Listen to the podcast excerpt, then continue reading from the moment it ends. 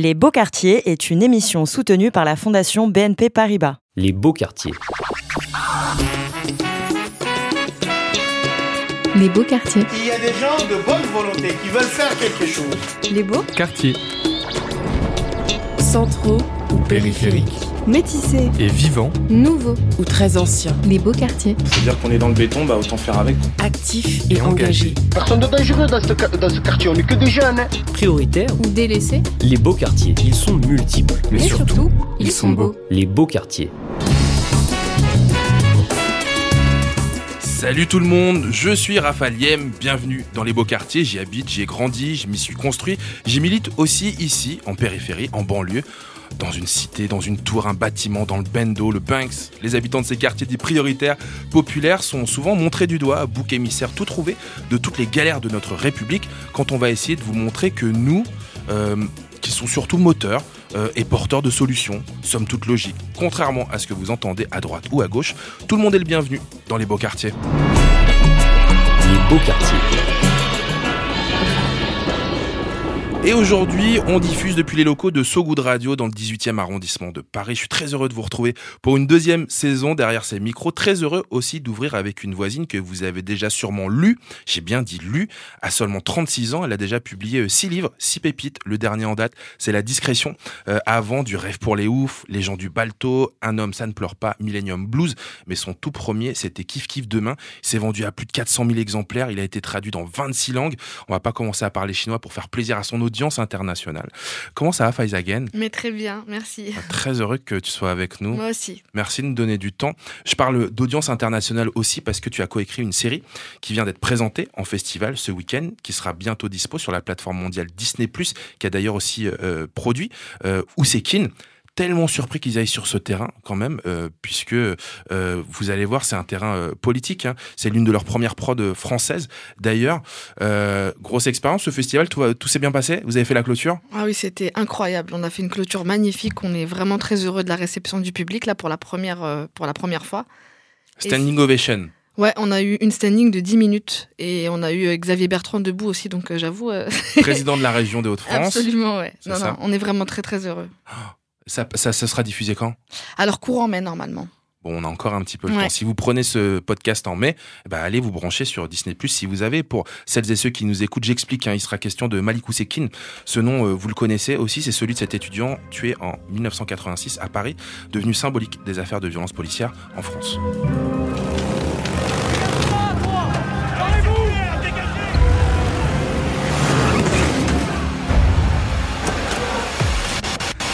Suis là aujourd'hui pour vous demander au nom de mon frère Malik de rester calme.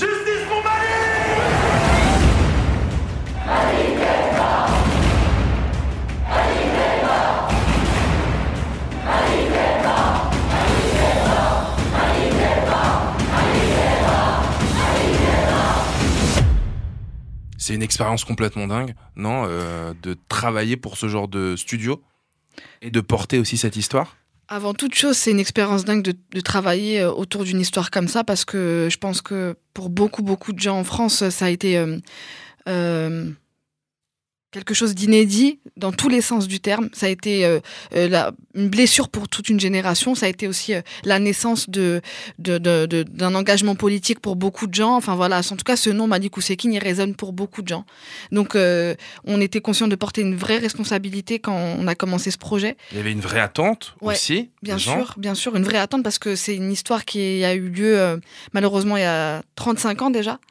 Et il n'y a rien eu qui a été fait euh, ni euh, sous format euh, série, ni, ni, ni en film, ni, ni- voilà. Donc, donc il y avait vraiment un terrain vierge. Donc on, a- on, on était très conscient de, de faire quelque chose de très important dans ce travail. Qu'est-ce que, euh, qu'est-ce que les studios sont venus chercher chez toi, selon, selon toi, Faiza? Alors, en fait, moi, les studios sont pas venus me chercher moi. Euh, c'est le réalisateur de, de ce projet, le créateur de- de- du projet qui s'appelle Antoine Chevrolier, qui est un type vra- vraiment e- extraordinaire. C'est lui qui est venu me chercher. Et euh, en fait, il a lu La Discrétion, il a eu envie de me rencontrer pour euh, me proposer de collaborer avec euh, l'équipe d'écriture. et ça a été très évident tout de suite. Et ensuite, avec mes co-auteurs, que sont Cédric Guido, qui est un réalisateur aussi un scénariste, et Julien Lilti, on... ça a été très très évident très vite, cette équipe. Ah ouais, je comprends mieux Ouais. maintenant, parce que ce qu'il est venu chercher, c'est la même chose que nous, les lecteurs, ta façon de raconter les histoires. Si je peux me permettre, moi, banlieusard, ce que j'aime dans ton travail, c'est euh, euh, c'est que la banlieue, c'est pas ton sujet d'écriture. Mm. Euh, grâce à toi, elle est là, elle est normalisée, c'est le décor, c'est le cadre, c'est les racines, c'est la base, c'est un contexte propice à l'aventure qu'est la littérature, en fait. Ouais, et merci de le dire parce que c'est vrai que ça fait. euh, J'ai commencé à écrire il y a maintenant le double, enfin, la moitié de mon âge, il y a 18 ans.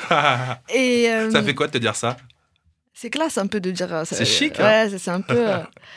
Mais c'est vrai, 18 ans, c'est un gros morceau de vie. Mais en 18 ans, on a très peu dit ça. On a très peu dit que c'était pas le sujet. On m'a beaucoup dit, vous avez écrit sur la banlieue, à tel point que je suis devenue l'auteur de banlieue. Les- J'incarnais seulement ça. Et après, euh, il y a une vraie lassitude aussi, parce qu'on me proposait des projets qui tournaient autour de ça. Alors que moi, j'ai toujours dit, c'est pas un sujet, en fait. Moi, j'ai raconté la famille, l'adolescence, euh, euh, des histoires d'amour, des histoires de transmission, d'héritage, tout ça.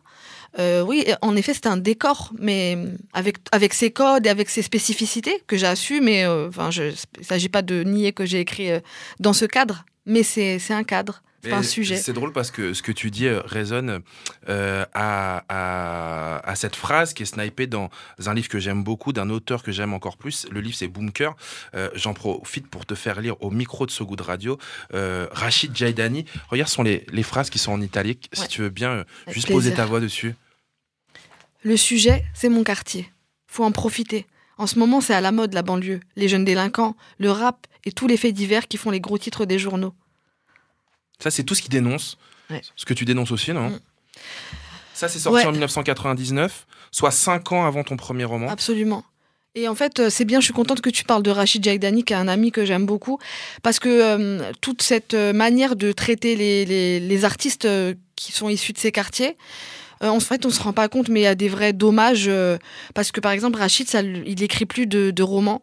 Ça l'a dégoûté, en fait, d'avoir ce, ce- d'être marginalisé et de pas être reconnu euh, en sa qualité d'artiste et d'être exclu d'une forme d'universalité. En fait, on se rend pas compte, mais du coup, on met à l'écart des, des vrais artistes. Et Rachid, pour ceux qui le connaissent, vraiment, c'est un, c'est un vrai poète, quoi. Donc, ça me rend triste quand je repense à, son, à ces moments euh, Mm. pour lui. Je sais que ça a été très difficile aussi. Mais il sait qu'on se parle aujourd'hui. Il m'a envoyé un petit message pour nous souhaiter le, meilleur.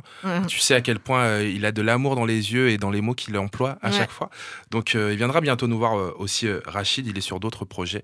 On vous en dira plus évidemment très bientôt. Et puis ce que vous avez en commun quand même avec Rachid, c'est l'amour des livres.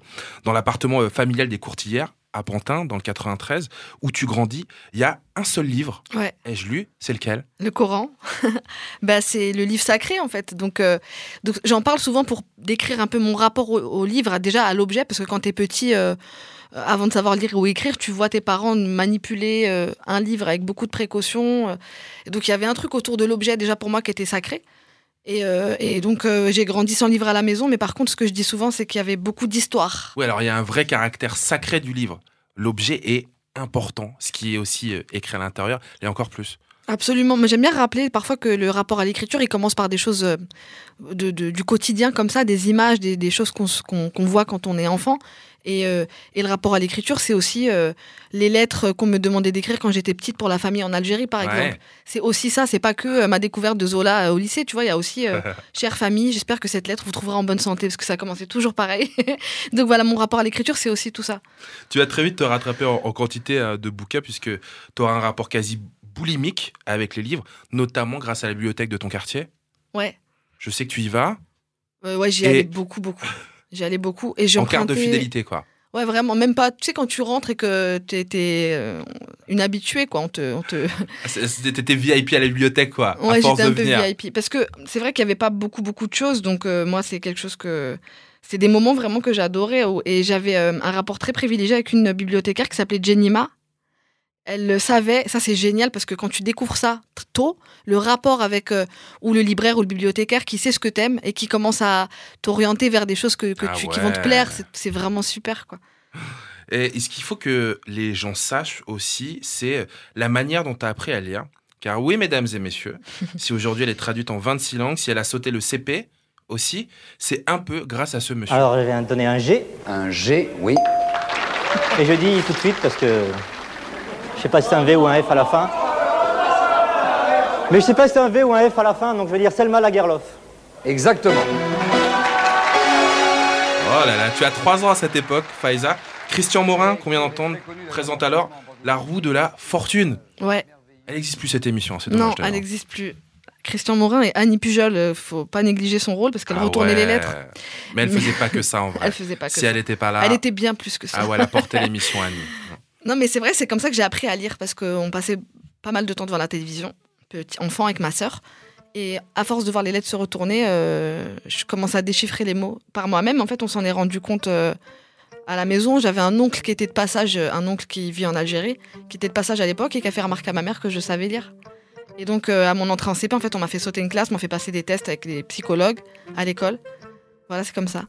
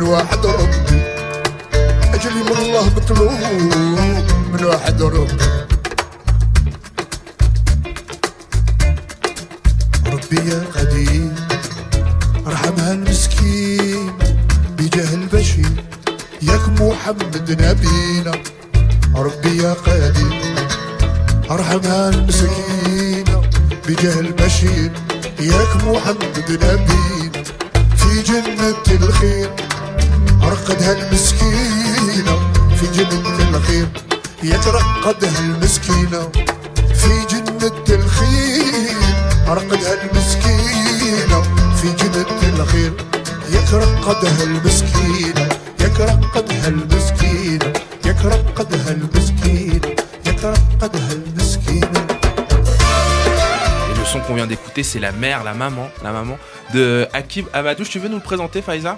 Oui, euh, ce sera jamais aussi euh, bien que si vous l'écoutiez parler ou euh, si vous l'écoutiez faire de la guitare. Mais Hakim Amadouche, en fait, c'est- quelqu'un qui est une vraie figure dans la musique rock de la génération 80.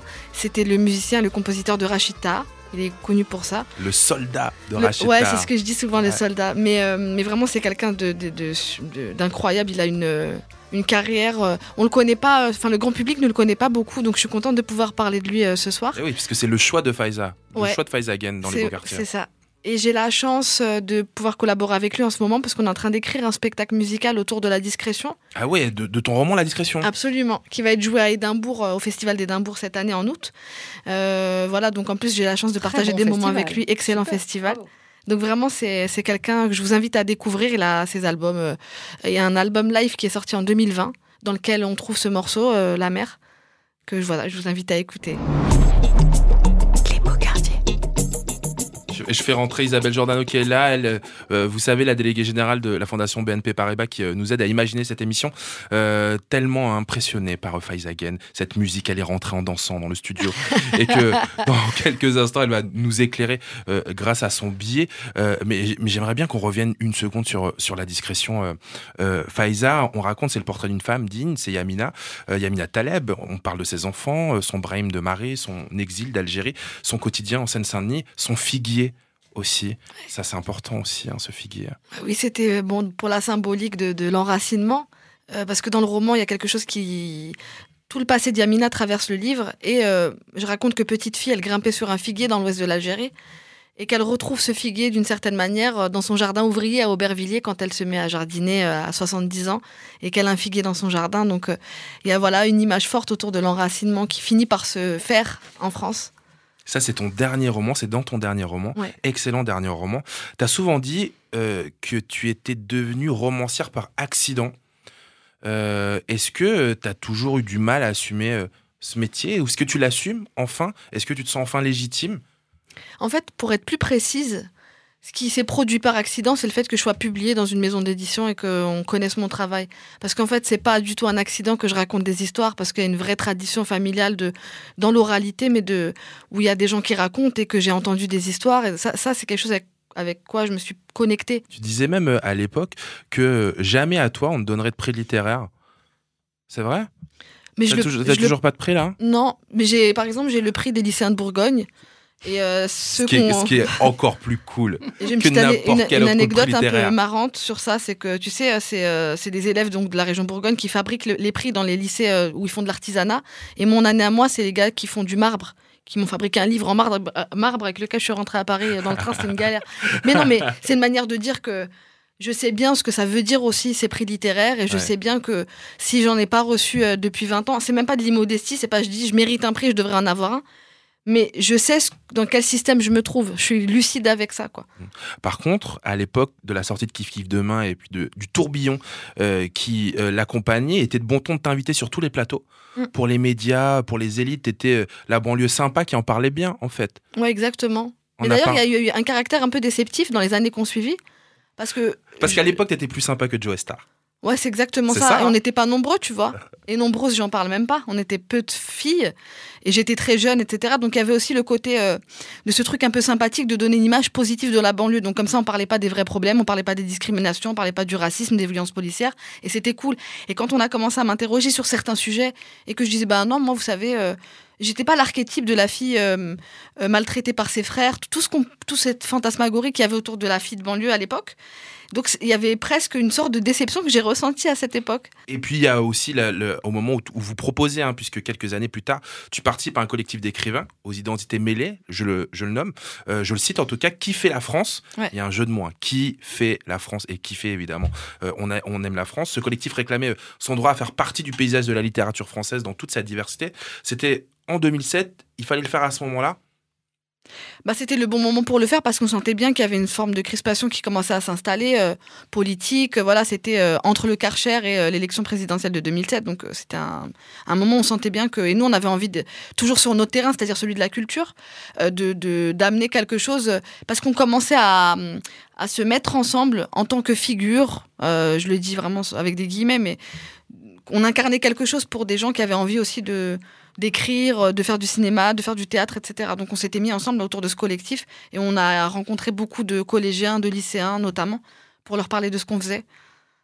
C'est toujours d'actualité, je veux dire, non pas le collectif, mais ce que vous portiez, la voix que vous portiez avec ce collectif? Bah, Malheureusement, on n'a pas progressé beaucoup euh, sur euh, la question de l'incarnation et de l'accès, en fait. Ce que je regrette profondément, parce que là, ça fait déjà 15 ans, et on est encore euh, sur ces difficultés pour euh, des, des jeunes de certains milieux à, à accéder à, euh, bah, à des, des milieux plutôt élitistes Mm. qui leur font pas beaucoup de place non plus.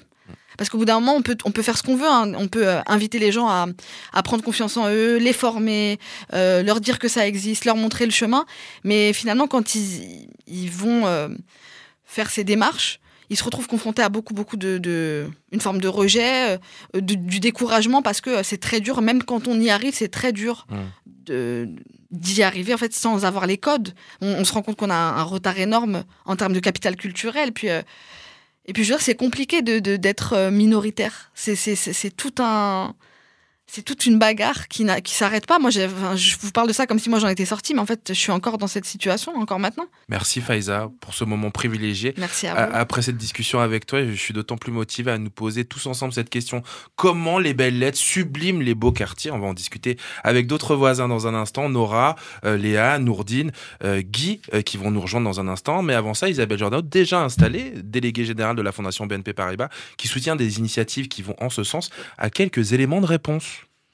Oh oui, et surtout, moi, aujourd'hui, je voudrais vous parler des mots qui, et ça m'a intéressé peut-être Faiza, les, mots qui veulent dire beaucoup et qui finalement ne disent pas grand-chose.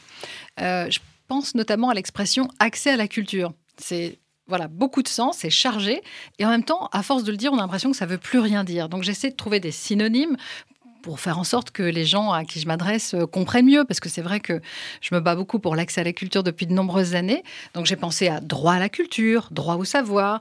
J'ai pensé aussi au terme euh, évidence, parce que pour moi c'est une évidence que tout le monde ait accès à la culture, ça Mmh. devrait être normal. Il y a le mot démocratie qui veut dire aussi ce qu'il veut dire. Transmission, transmission des savoirs. Curiosité, voilà, le mot transmission culturelle me paraissait bien adapté. Ou sinon, j'ai un autre mot qui est un peu plus tranchant, mais qui décrit quand même une réalité française. C'est le mot apartheid. Parce que c'est vrai qu'en ce moment, si vous regardez bien les études du ministère de la Culture, vous apercevez qu'il y a 10% des Français qui vont au spectacle vivant. Il y a très, très, très peu de gens, finalement, une toute petite minorité de Français qui poussent la porte des salles de concert ou qui vont euh, assister à une pièce de théâtre. Et j'espère qu'ils iront voir, euh, d'ailleurs, euh, la pièce de théâtre de Faizagen et des gens qui ouvrent des livres. Il y en a, bien sûr, mais c'est un petit peu les mêmes.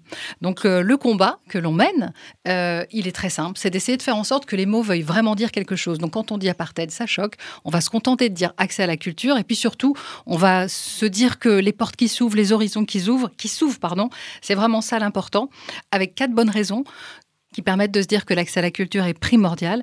La première, c'est que tout simplement, ça permet de rencontrer des gens qu'on ne connaît pas, la mixité, la mixité sociale, on ne peut rêver que de ça, l'égalité des chances, même droit pour tout le monde, hein, finalement, c'est là encore une évidence. La réussite scolaire, on va peut-être en reparler, Rafale, mais c'est vrai que quand on est cultivé, et ben tout d'un coup, 100% de réussite au bac, c'est bien souvent comme ça que ça se passe.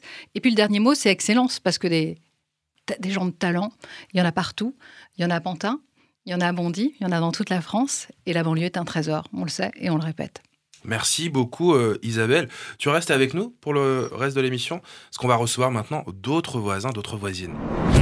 Les beaux, Quartier. les beaux quartiers.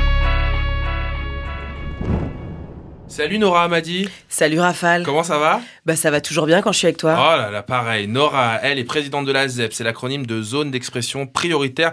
Depuis six ans, cette association anime des centaines d'ateliers d'écriture en périphérie. On va avoir le temps de tourner toutes les pages de ce que vous produisez dans quelques minutes. Mais avant ça, quand je dis littérature, il y a quel mot qui va avec?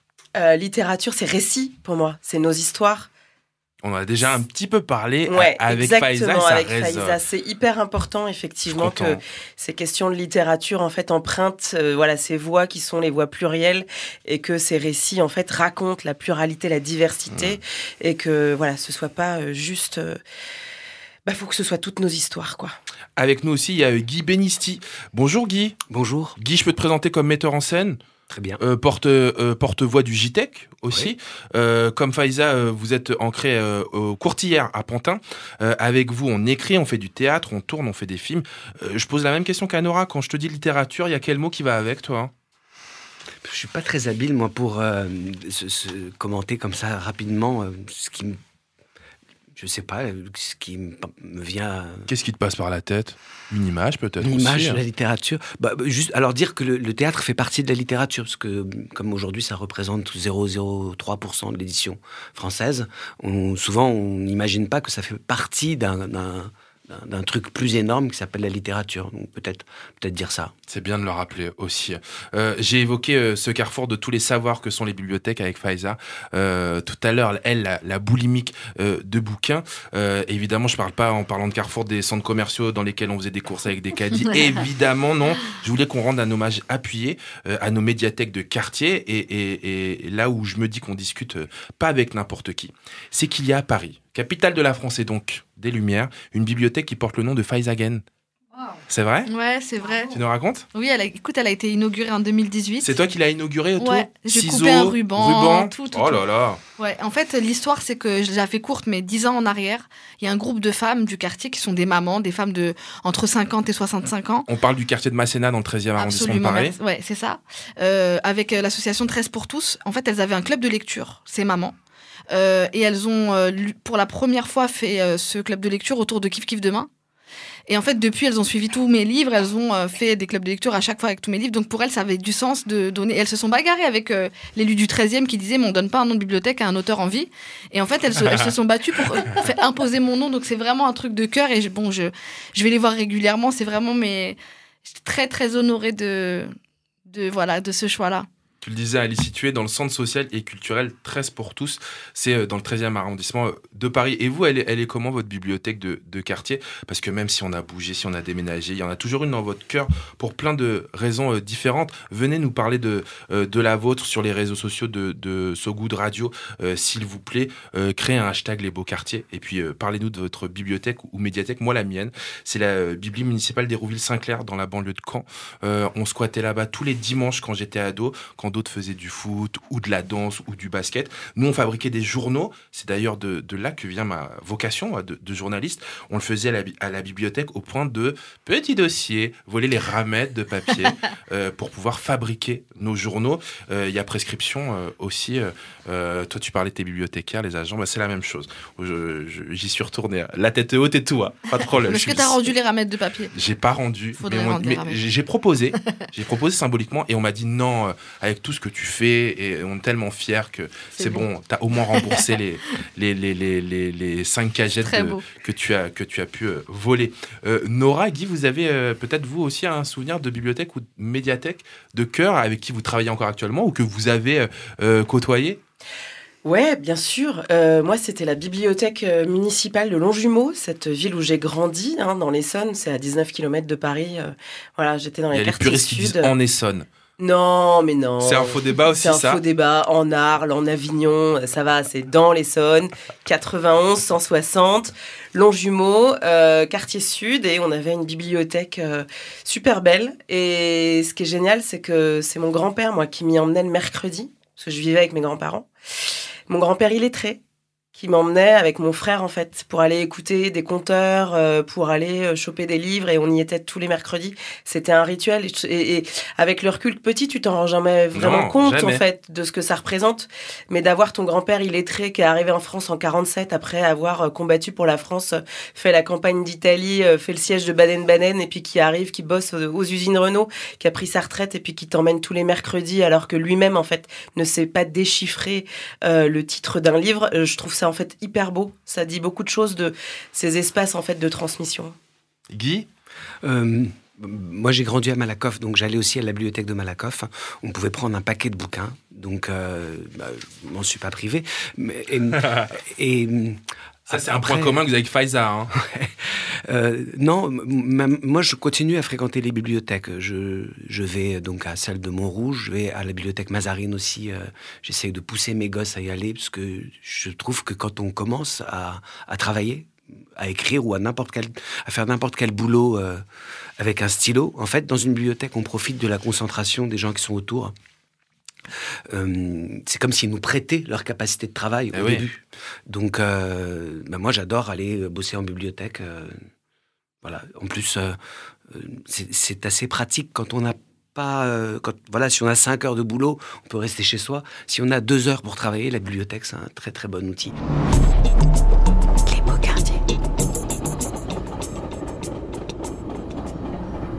Et puisqu'on parle de lieux d'excellence où la culture est à portée de toutes et tous, je voulais qu'on puisse évoquer un endroit où on apprend la musique, la musique classique, la maîtrise de Radio France. Parce que depuis 2007, elle est implantée aussi à Bondy, en Seine-Saint-Denis. 80 à 90 élèves de l'école primaire Olympe de Gouges et du collège Pierre Brossolette peuvent suivre la formation musicale d'excellence de la maîtrise. Et pour en parler avec nous, la marraine de cette maîtrise, c'est Léa Salamé. Bonjour Léa. Bonjour. Comment ça va?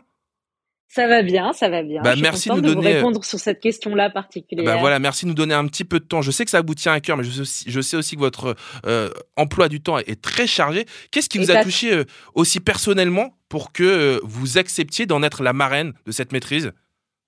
Quand au début de l'année, euh, Sybille Veil, la patronne de Radio France, m'a proposé d'être la marraine de la maîtrise, dans un premier temps, je dis écoute, je peux pas, je peux pas, j'ai pas le temps, pas cette année, l'année prochaine si tu veux, mais pas cette année. Et quand elle m'a exposé le projet, euh, comment euh, c'était vraiment euh, une manière de donner des chances à tout le monde et de manière égale, et le fait de s'implanter à, bon, à Bondy et pas seulement dans Paris, et qu'elle m'a montré et qu'elle et qu'elle m'a proposé d'aller une demi-journée voir les cours de ces jeunes, etc. à Bondy, j'ai trouvé l'idée tellement géniale et j'ai trouvé euh, que c'était vraiment. On se demande parfois c'est quoi le service public, ça sert à quoi le service public et quelle est la différence avec une chaîne privée ou avec.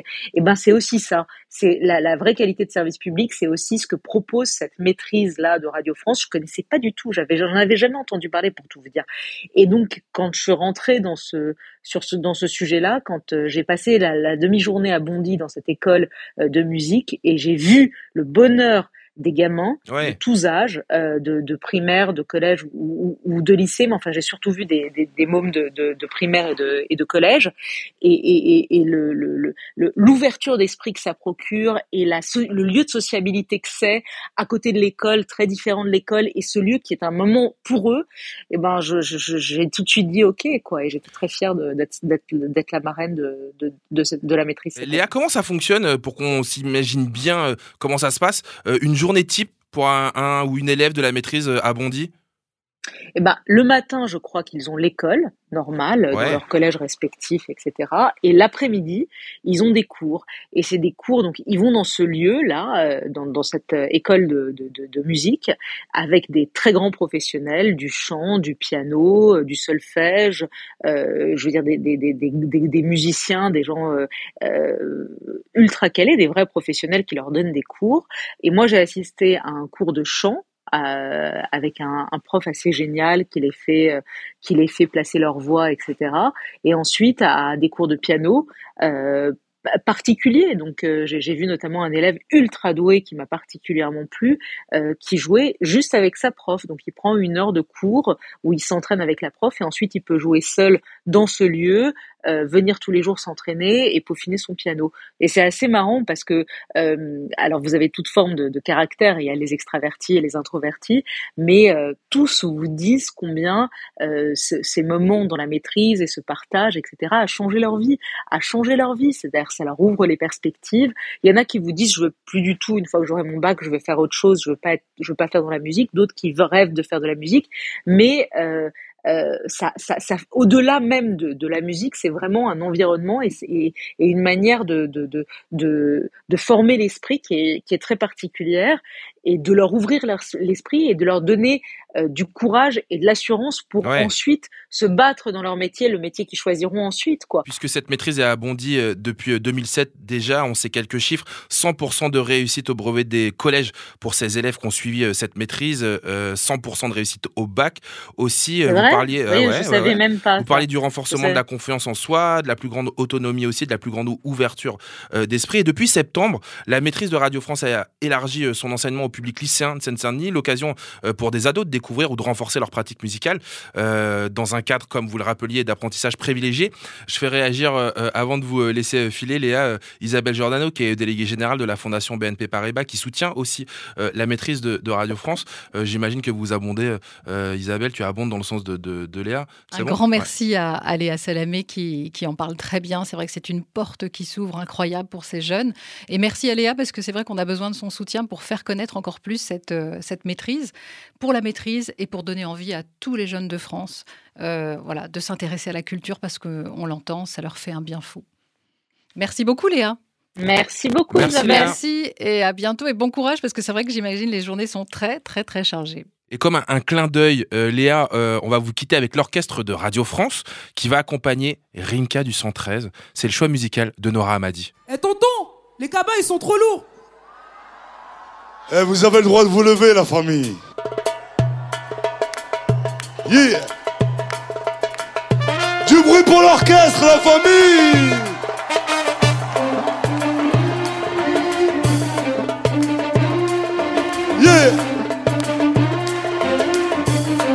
On y va 504 break chargé, allez, montez les neveux. Juste un instant que je mette sur le toit. Un gros smile bleu, nombreux comme une effrie au foot. Voiture à ras du sol. On est les derniers locataires qui décollent. Le plein de gasoil et de gazouze pour pas flancher. Bilal, va pisser le temps, je mon petit marché. Direction de port, deux jours, le pied sur le plancher. Jusqu'à Marseille avec la voiture un peu penchée Je souhaite qu'un train de bateau, je sais c'est pas un cadeau. Mais qu'est-ce que je vais kiffer sur la place Guido?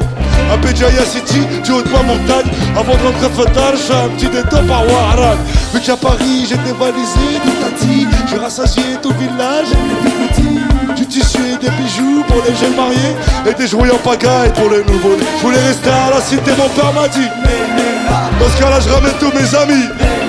Alors dans une semaine, je rentre à Vitry J'irai finir mes jours là-bas. Je voulais rester à la cité, mon père m'a dit dans ce cas-là, je ramène tous mes amis. Alors, dans une semaine, je rentre à Vitry. J'irai finir mes jours là-bas. Sur la plage à poulet mat avec mon zinc et son delboca. Dans la main. Un verre de Selecto, imitation coca. Une couche de zitoun sur le corps et sur les bras. Avec mon poste sur un fond de. On parle de tout et de rien. Nike au visa, de la traversée du désert au Poukouskou Yema. Et mon cousin me dit, Karim, sac là Il était tellement beau que j'ai jeté mon cirage en rat. Avec notre tremblements on tape la discussion. Maman peut pas s'empêcher de dire que je suis dans la chanson. Madame me dit, moi je t'ai pas vu faire une télévision. Et l'autre me demande, il parle trop vite et on a de blédard. Je sais ce qu'il ferait pour une poignée dinars, connard. Le soleil se couche et tout le monde rentre chez soi. C'est l'heure du repas et du latte pour d'autres la chicha. J'ai passé un bon moment dans ce qu'on appelle le tiers-monde. Si j'avais assez d'osé, je ramènerais. Mais je peux pas fermer les yeux sur ce qui se passe vraiment. Les 10 morceaux ont disparu aux enfants et maman. Et je suis rentré à la cité. Oh, et ya, content de revoir mes potos. Pendant deux semaines, j'ai mangé.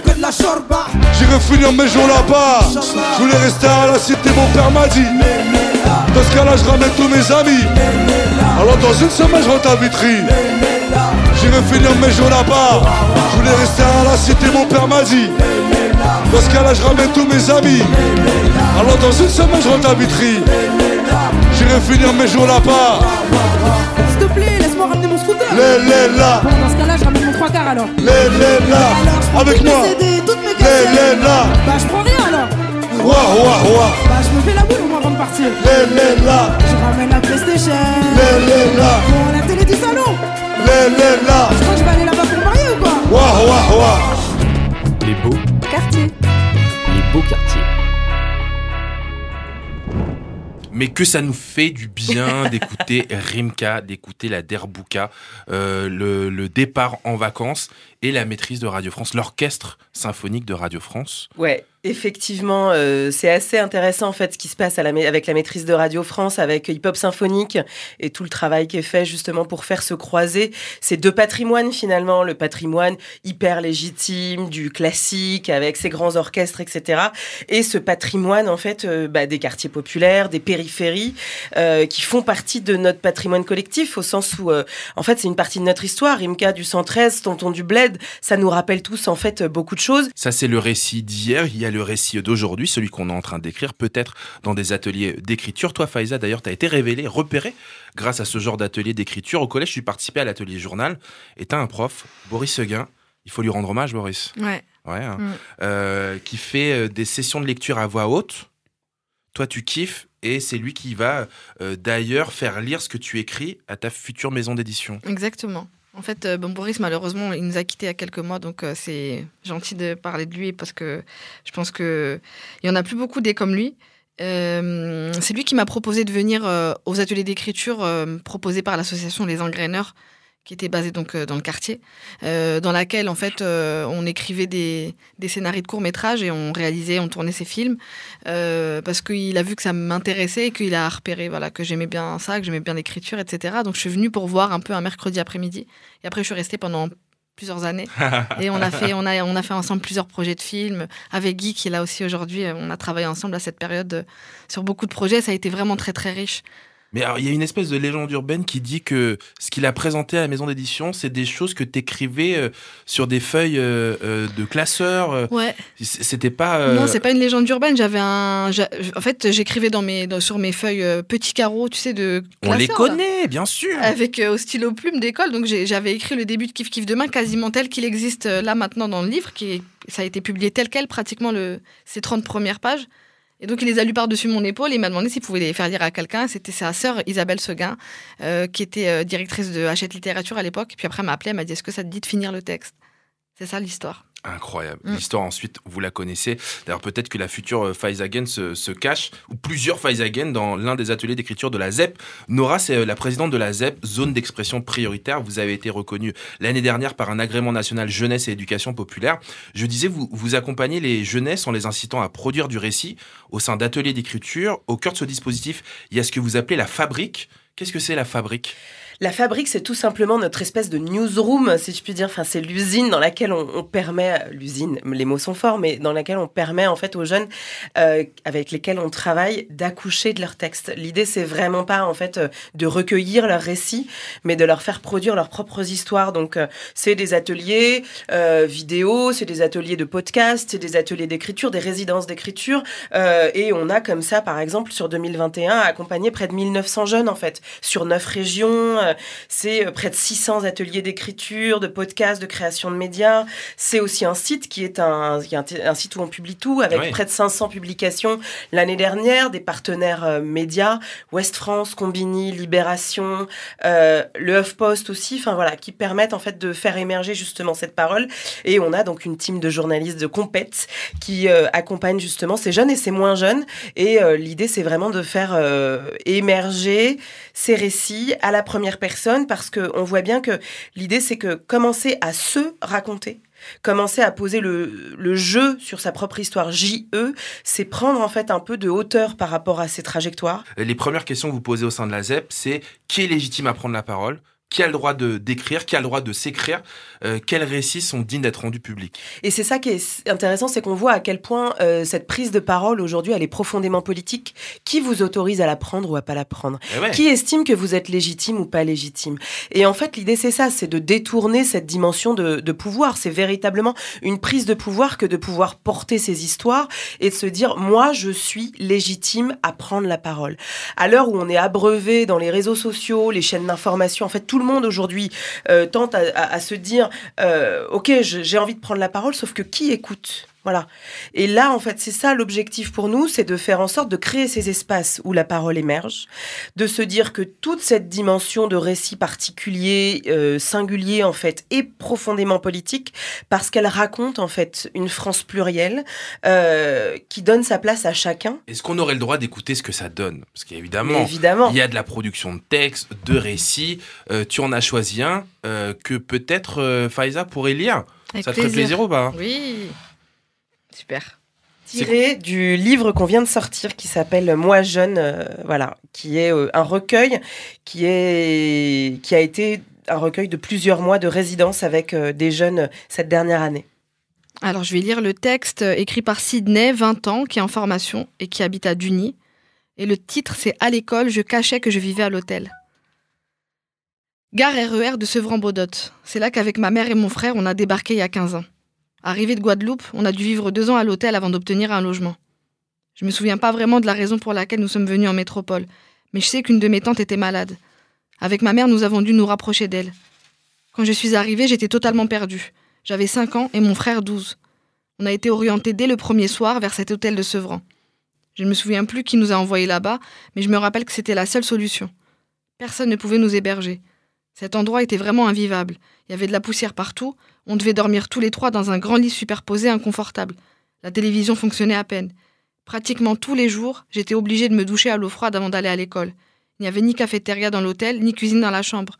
On était obligé de manger la nourriture qu'on achetait au distributeur. C'était pas vraiment le grand luxe. Pourtant, ma mère payait quand même 400 euros par mois. Ah ouais, on le découvre hein, ce texte hein, euh, ensemble, Faiza et moi. Euh, bravo en tout cas euh, pour ce que vous faites. Ouais, c'est hyper fort, c'est hyper fort et, et, et, permettre en fait à des jeunes et des moins jeunes, hein, parce que c'est pas le premier recueil, par exemple. Il y a celui-ci euh, qui est sorti donc aux éditions du Petit Matin, mais l'année dernière, en 2020, on a fait Vie majuscule, euh, c'est autoportrait de la France des périphéries.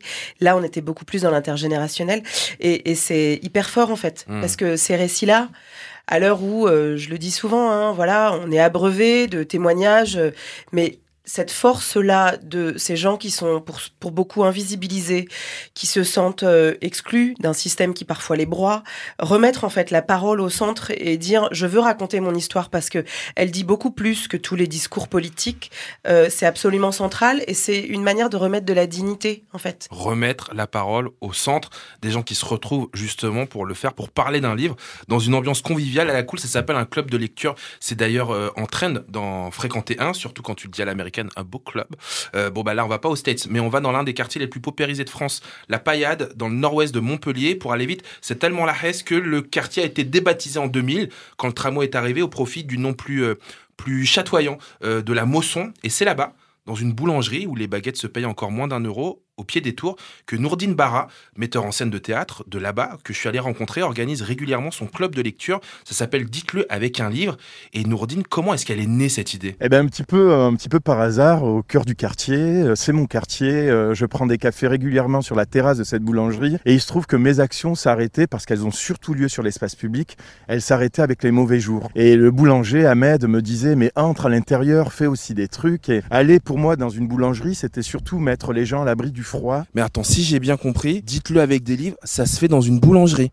Ouais, dans une boulangerie, et puis on n'attend même pas que le, le, service soit fini. Les gens entrent, regardent, prennent leur pain, et euh, pendant qu'à l'intérieur on parle de livres, on voit des passants, on voit la vie, on voit le tumulte. On n'oublie pas qu'on est à la paillade et, euh, et l'importance que ce qu'on vit euh, a. Concrètement, en quoi ça consiste Dites-le avec un livre. L'idée est de conduire des habitants, à la fois venus du centre-ville et des quartiers populaires, à venir nous parler euh, de leur coup de cœur littéraire. Une fois le témoignage passé, on donne son livre à celui qui aura été le plus touché par le témoignage. C'est quasi un prétexte qui sert surtout à prolonger une, un dialogue entre habitants des quartiers populaires et du centre. Et ce qu'on découvre dans cette boulangerie, c'est que les gens sont, sont traversés par des sentiments très communs, très intimes, et qu'ils n'ont pas d'aspiration si différente que du commun des mortels. C'est quoi le témoignage le plus touchant que tu aies pu euh, entendre dans cette boulangerie? La qualité d'un témoignage ne tient pas au prestige du livre ou de l'auteur. Et les témoignages les plus forts, mais par l'intelligence du propos, ont été par exemple conduit par un garçon qui s'appelle Ali, qui était venu avec le code de la route. C'est un livre qu'il a dans sa vie parce qu'il est moniteur d'auto-école. Euh, Nadia aussi, qui nous a émus aux larmes, elle était venue simplement avec le dictionnaire. Et tout ça se mélange à du Tolstoï, à du Camus, et personne n'a à souffrir de la comparaison. Il n'y a pas de livre qui vous, euh, qui vous rabaisse aux yeux des autres. Ça, c'est la grande leçon de ce, de ce qui se passe dans Dites-le avec un livre.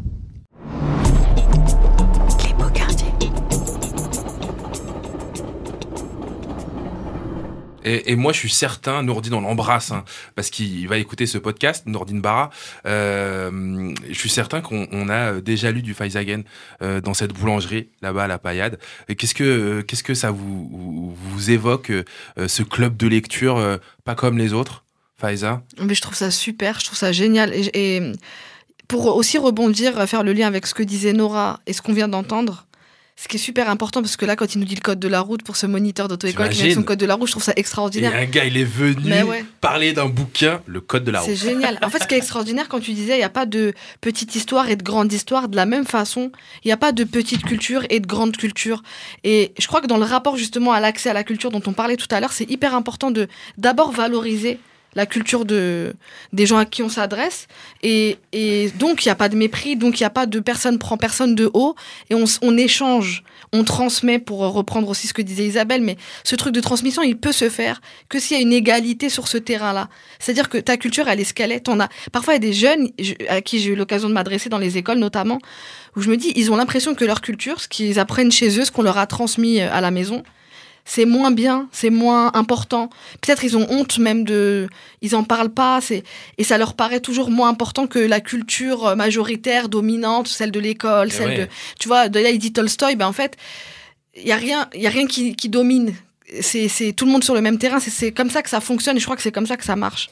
Mais ça, c'est hyper important parce qu'on voit par exemple émerger depuis une vingtaine d'années la notion de droit culturel. Ça veut dire que euh, on estime que n'importe qui est producteur de culture. Voilà, c'est euh, la gastronomie, c'est la langue. euh, Voilà, on produit tous de la culture. Et ça, petit à petit, en fait, il faut faire émerger ça. Et pour ça, faut être vraiment dans l'allée vert. Faut arrêter d'être effectivement euh, surplombant, se dire qu'en fait, il y a une culture légitime, institutionnelle, etc. Et que ce serait euh, aux gens, en fait, d'aller vers cette typologie de culture. Non, clairement pas. Et on le voit typiquement en périphérie, mais ailleurs, tout le monde produit de la culture, tout le monde est consommateur de culture. On produit en fait nous-mêmes euh, des choses et, euh, et cette espèce de, de, de voilà de- d'équilibre qui voudrait que euh, ce soit la grande culture légitime et institutionnelle qui soit euh, principale. Il faut vraiment casser cette image-là. Mm. Et c'est pour ça qu'en fait, voilà, être dans l'allée vert et se dire qu'un club de lecture c'est dans une boulangerie Et ouais. et qu'en fait on peut tout Et lire, y compris pas le code de la route. Mais en vrai, effectivement, enfin voilà, il y a toutes les histoires sont bonnes. Quand j'ai demandé à, à Faiza si elle se sentait proche d'une association, elle m'a immédiatement dirigé euh, vers le JTEC, vers Guy, Guy Benisti, qui est avec nous. Euh, J'imagine que c'est pas juste Pantin et les courtières que vous avez euh, en commun qui a provoqué cette recommandation. Non, d'abord, euh, Guy, c'est la, le premier, mon premier prof de théâtre quand j'étais à l'école. Il venait donc dans mon école primaire au Courtilière. Et un samedi sur deux, le matin. Et je me rappelle, je dormais pas la veille parce que j'étais trop excitée du cours de théâtre. Ah ouais? Donc on a appris l'impro. Et c'est le premier euh, qui a compris que je préférais regarder les autres que jouer. Et c'est un truc qui m'a beaucoup marqué. Donc, mais après, pendant des années, on a fait ensemble des ateliers. On a, j'ai joué pour lui au théâtre, ce que j'ai pas fait pour grand monde. Donc, euh, donc non, mais ça a été vraiment pour moi cette, cette euh, travail avec le JTEC et avec Guy en particulier. Ça a été vraiment euh, des temps très très forts pour euh, beaucoup de gens euh, du quartier, euh, pas que moi. Non seulement ça a suscité des vocations, mais en fait on a gardé une forme de discipline et d'exigence grâce à Guy. Euh, et tu dis qu'on peut pas faire de forcément de théâtre dans une boulangerie à cause du public, mais Guy, euh, encore récemment, euh, ils ont euh, joué une pièce en bas de la maison et on pouvait l'écouter avec des récepteurs, avec un code. mais c'est vraiment le théâtre qui va chez les gens pour de vrai. Voilà. Depuis 1993, euh, avec le JTEC, vous avez plus d'une vingtaine de spectacles à votre actif. Certains ont marqué durablement contribué à faire des, quartiers, des lieux de culture et de création populaire. Le JTEC, ça veut dire quoi? Euh, ça veut dire groupe d'intervention théâtrale, et- etc. Mais c'est totalement hasardeux. Euh, en fait, le- le- la- On le- préfère ce genre de groupe d'intervention, nous, hein, euh, clair. aux autres. hein. Mais bon, c'était hasardeux. hein. On a, on- j'ai inventé le nom de l'association quand j'ai rédigé le premier dossier, parce que j'avais pas d'associé. Donc, euh, mais euh, ce que j'aime bien en tous les cas dans, dans le nom, c'est que le, le- le théâtre, c'est un, un- un art qui permet d'être pratiqué euh, tout de suite avec n'importe qui. Il n'y a pas de préalable nécessaire pour faire du théâtre. Euh, bien sûr, si on veut être comédien, ça peut prendre quelques années pour arriver à parler euh, euh, avec beaucoup d'émotion au dernier rang de la salle. Mais vraiment, voilà, c'est comme le badminton, on peut vraiment jouer tout de suite, n'importe qui. Vous avez une jolie façon de, de parler de celles et ceux qui vous, qui vous animent. Vous dites réunir des professionnels, des amateurs en vue de réaliser des œuvres théâtrales en direction et avec celles et ceux qui manquent au théâtre. J'imagine qu'on parle des, visages, des, silhouettes de ce que nous on appelle les beaux quartiers. Ouais. Alors, moi, mon entrée, c'était pas euh, la banlieue. Même si j'ai vécu en banlieue, mon entrée, c'est le théâtre. C'est de faire une belle pièce de théâtre, de faire un, un beau spectacle. Et euh, ce qui, pour moi, est manifeste, c'est que ce qui fait la qualité d'un spectacle, c'est que le public est représentatif de l'ensemble de la société française. Euh, J'allais voir des spectacles, voilà, et comme tout le monde, je m'emmerdais dans les spectacles, alors qu'ils étaient... Comme tout le monde, il a dit. oui, les, les- les- les gens, ouais, bon, voilà, les gens le disent pas. Mais, mais on, on- on s'ennuie au théâtre. euh, alors que les spectacles sont pas mauvais. Les acteurs sont bons, les textes sont bons, mais on s'emmerde. Euh, pourquoi? Parce que à partir du moment où l'enceinte n'est pas représentative de l'ensemble de la société, euh, bah, il y a quelque chose qui ne marche plus dans, le, fonctionnement du théâtre. Donc moi, c'était ça, c'était juste, je voulais faire des bons spectacles, et pour faire des bons spectacles, bah, il, il fallait que tout le monde soit là. Bah, donc voilà, on a commencé par proposer à tout le monde de, de, faire du théâtre avec nous, de travailler, voilà, de composer, de commencer à... Et c'est encore aujourd'hui ce qui, euh, qui m'émeut. Hein. Euh, je peux aller voir un très très grand spectacle mis en scène par un très grand metteur en scène avec un très grand auteur et puis euh, ressortir un peu glacé et voir euh, deux gamins, trois gamins qui, euh, qui réunissent euh, 30 personnes ou 40 personnes dans un quartier et être vraiment saisi par une émotion puissante. Voilà, donc c'est à partir du moment où on a regardé ça, où on a vu ça, bah, si on a vraiment envie de faire des beaux spectacles, je pense que ça vaut ça vaut le coup de, de, changer de perspective. Et concrètement, Guy, comment ça se passe euh, Comment vous recrutez, entre guillemets? Alors, en fait, on fait des ateliers comme, comme ce que tu as décrit. Alors, euh, c'est un peu... Euh, au courtilière, on n'a pas tellement de difficultés. C'est-à-dire quand on propose aux gamins de venir faire euh, euh, du théâtre, ils viennent assez spontanément. Après... Et comment ça s'explique? Parce qu'on ne retrouve pas ce réflexe dans toutes les périphéries de France. Hein? Ben, moi, je pense que c'est un... comment? À partir du moment où les choses s'institutionnalisent, ça devient très compliqué. Parce que, voilà, par exemple, bah, on ne peut pas prendre les petits. Bah, on peut pas prendre les petits. Ben oui, mais la gamine, elle vient avec sa petite sœur et son petit frère. Alors, si tu peux pas prendre les petits, tu vas pas la prendre elle aussi. euh, donc il, il faut euh, essayer de, de voilà d'être en prise avec ce qui se passe quoi. Euh, on, a, on a eu une aventure qui a vraiment été extraordinaire. Il y avait une gamine qui venait et elle venait vraiment avec sa petite sœur et sa petite sœur, elle, elle, avait une patate d'enfer, mais bon, elle me posait un vrai problème pendant pendant les répétitions. Donc à un moment, j'ai dit bon, ouais, on va lui proposer de jouer Marie Tudor de, de, de, Victor Hugo. Et donc on a commencé à la faire travailler, à lui faire apprendre le texte, etc. Et le fait de donner à une enfant le rôle de Marie Tudor, c'était hallucinant. Elle a appris le texte, elle l'a joué, etc. Et c'était vraiment, on, a, je crois, inventé euh, une dramaturgie euh, subtile pour jouer Marie Tudor grâce à cette gamine, parce qu'elle était avec sa sœur et qu'elle euh, était trop agitée. Donc on, lui a dit, bah tiens, apprends le texte par cœur et puis on, va faire un truc. Donc ça se passe assez simplement. Hein. Le, les gens viennent, ils passent, ils aiment, et puis ils continuent à venir pratiquer. Faiza, je vais te laisser le mot de la fin puisqu'on arrive déjà à la fin de cette émission. Euh, un exercice qui va boucler un peu sur tout ce qu'on s'est raconté pendant euh, cette heure. Est-ce que tu peux me raconter, en quelques mots, ce que tu aimes le plus, toi, dans ton quartier, euh, celui dans lequel tu vis aujourd'hui, ce que tu vois de ta fenêtre, euh, les habitudes, le quotidien, les choses qui t'enchantent, qui peuvent nous réenchanter? Alors, bah, là où j'ai grandi, c'est plus là-bas que je vis, mais je suis pas très loin. Je suis restée à Pantin. Moi, ça fait des années que je suis dans la même commune, sauf que j'ai changé de quartier. Euh, ce qui m'enchante, c'est pour la première fois, là, ça fait deux ans que j'y suis. J'ai retrouvé euh, un truc de l'ordre de la vie de quartier, du voisinage. Euh, et ce qui m'enchante, c'est qu'en fait, dans, donc, c'est une petite barre d'immeuble où plusieurs voisins se sont, plusieurs voisines d'abord, c'est d'abord des, des filles, ont décidé de faire un jardin partagé, tu vois, euh, en bas de chez nous, en fait, il y avait une espèce de terrain vague où les gens emmenaient leurs chiens pour euh, chier et pisser. et là, c'est devenu euh, un jardin partagé hyper beau, où tout le monde contribue. C'est très joli. Et en fait, du coup, quand tu sors de chez toi, même quand il fait pas très beau, même quand c'est un peu morose, il y a ce super beau jardin et tout le monde. Donc, en fait, ça a donné des idées aux autres. Donc, on va faire un, une boîte à livres en bas, tu vois. Et ça, ça devient un petit truc tout à fait familial que, je, que voilà, je retrouve un peu l'ambiance des courtilières de quand j'étais petite où il y avait ce truc très de, de voisinage et de solidarité. Voilà, c'est ça. Les beaux quartiers.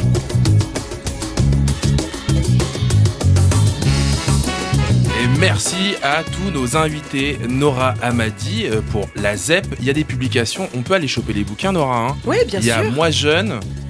Et, et... Vie majuscule. On, on, peut les choper en librairie On peut les choper en librairie, c'est aux éditions Les Petits Matins. Évidemment, c'est en librairie, c'est sorti, c'est là, ouais. et c'est hyper important. Et rappelle-nous aussi comment est-ce qu'on va sur la ZEP euh, sur Internet et ben, on tape la ZEP euh, sur un moteur de recherche et on et, tombe, euh, et on sur tombe directement sur nous. Voilà. Et sinon, on peut nous lire dans l'IB, HuffPost, euh, Combini, West France. Voilà, on a plein de partenaires et, et c'est vraiment super à lire. quoi. Euh, du JTech, merci beaucoup. Si on a envie de venir vous voir, alors, ça se passe comment?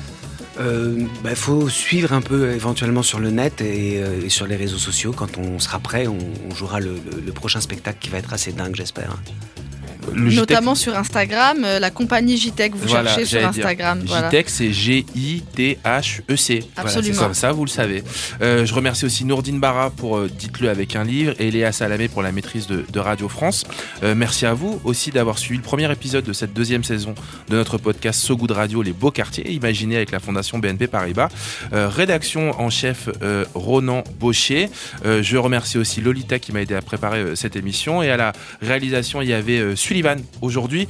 Euh, production éditoriale Ross and euh, Rough Rider Production. Nous, on se retrouve très vite pour déconstruire euh, les idées reçues sur celles et ceux qui vivent en périphérie. Car si on prenait le temps de les écouter et si on ne parlait pas à leur place, on pourrait s'apercevoir que certaines et certains portent des actions et des solutions pour faire tenir le vivre ensemble. À bientôt dans les beaux quartiers sur nos réseaux at So Good Stories et en podcast quand vous voulez sur sogoodstories.com. C'était Raphaël On se retrouve dans quelques jours. D'ici là, prenez soin de vous et aussi des autres. Salut.